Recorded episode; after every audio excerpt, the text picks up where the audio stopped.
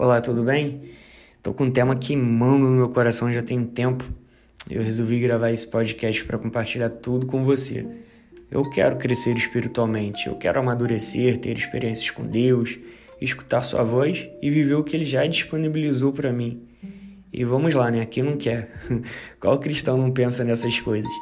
Só há uma maneira de vivermos tudo isso: se relacionando com o Pai. Hoje, num mundo onde tudo é prático, muitas vezes buscamos viver uma vida cristã apática. Né? Não podemos aceitar o fato de viver à base de revelação dos outros. A única coisa que vem pelo ouvir é a fé, que é de grande valor, mas nossa vida cristã não pode parar aí. O crescimento, irmão, acontece à base de oração, da leitura e estudo da palavra. Temos que tomar cuidado em buscar Deus apenas em leituras de livros cristãos e não na leitura bíblica, me entende? E não é errado conhecer mais a Deus dessa forma, né? Eu mesmo termino um livro já querendo iniciar outro, mas não podemos buscar exclusivamente dessa maneira. Eu costumo fazer uma comparação muito simples. Para você crescer fisicamente, ganhar músculos, é preciso malhar, usar máquinas numa academia. Isso vai dar o crescimento que você espera.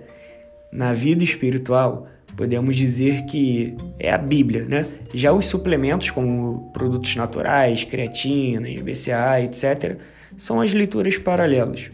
Eu, irmão, troco a leitura de 10 livros por um versículo bíblico. A Bíblia tem que ser a prioridade. A oração tem que ser um hábito, não uma opção.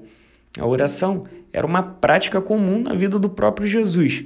A Bíblia narra diversas vezes é, Jesus sumindo da multidão, Jesus se ausentando para poder orar. Jesus acerca da oração instrui, mas quando você orar, vá para o seu quarto, feche a porta e ore a seu pai, que está em secreto. Então seu pai, que vê em secreto, o recompensará. Em Lucas, no capítulo 2, há o relato que Maria e José retornando da viagem que fizeram a Jerusalém, esqueceram do menino Jesus e, quando voltaram, o pegaram no templo estudando as Escrituras. Esse podcast é um alerta. Pare de viver de revelação terceirizada. Viva uma revelação. Deus quer falar com você diretamente. Irmão, irmã, nenhum problema com revelações vindas de outras pessoas, tá bom? Eu sou muito abençoado através da vida dos meus pastores, de profetas e irmãos na fé. Mas nosso crescimento e amadurecimento se dá através do relacionamento. Repito, leitura bíblica e oração, né? Tenho escutado tanto isso de uns tempos para cá e praticado, vivido coisas novas que eu pratico mais e mais, leio mais e mais, oro mais e mais. Eu resolvi sair da zona de conforto e te encorajo também sair do comodismo, de coisas simples, que até são boas, mas são limitadas. Vou te dar outro exemplo: devocionais digitais. Provavelmente você esteja fazendo um devocional no seu aplicativo da Bíblia, que é bênção, tá bom, irmão? Eu estou meio de um, inclusive. Mas só isso não basta. Faça seu próprio devocional. Deus quer que você desenvolva coisas novas que só você pode desenvolver. Deus quer que você saia do raso. Deus quer que você prepare sua própria comida e pare de comer a comida dos outros, que os outros estão fazendo. Essa própria mensagem que gravei é um meio de te incentivar a não buscar Deus apenas através dessas ferramentas.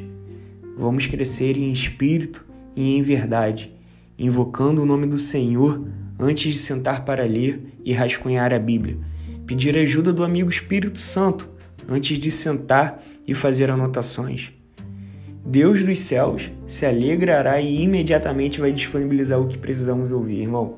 Tiago diz, no primeiro capítulo, verso 5, que se algum de vocês tem falta de sabedoria, peça a Deus, que é dá a todos livremente, de boa vontade, e lhe será concedida. Aleluia. E não pare, não cesse, tá bom? Quanto mais você busca, mais tem. Diferente do natural, Quanto mais você se alimenta da palavra, mais fome você tem. Eu já conheci e conheço né, muitos cristãos que, abre aspas, maduros, fecha aspas, que diz para mim que já viveu o que eu vivo, que já viveu o arder que eu vivo, que conhecem a palavra, mas que estão frios. E digo, né, sentem saudade. Eles não vivem mais experiências. Por quê? Pararam de se relacionar. Achavam que já sabiam demais. Na vida espiritual, irmão, o relacionamento é eterno. Eterno e prazeroso. Busque, busque, busque, busque. E como dizem Levíticos, o fogo arderá continuamente sobre o altar e não se apagará. O altar é você. Que Deus te abençoe.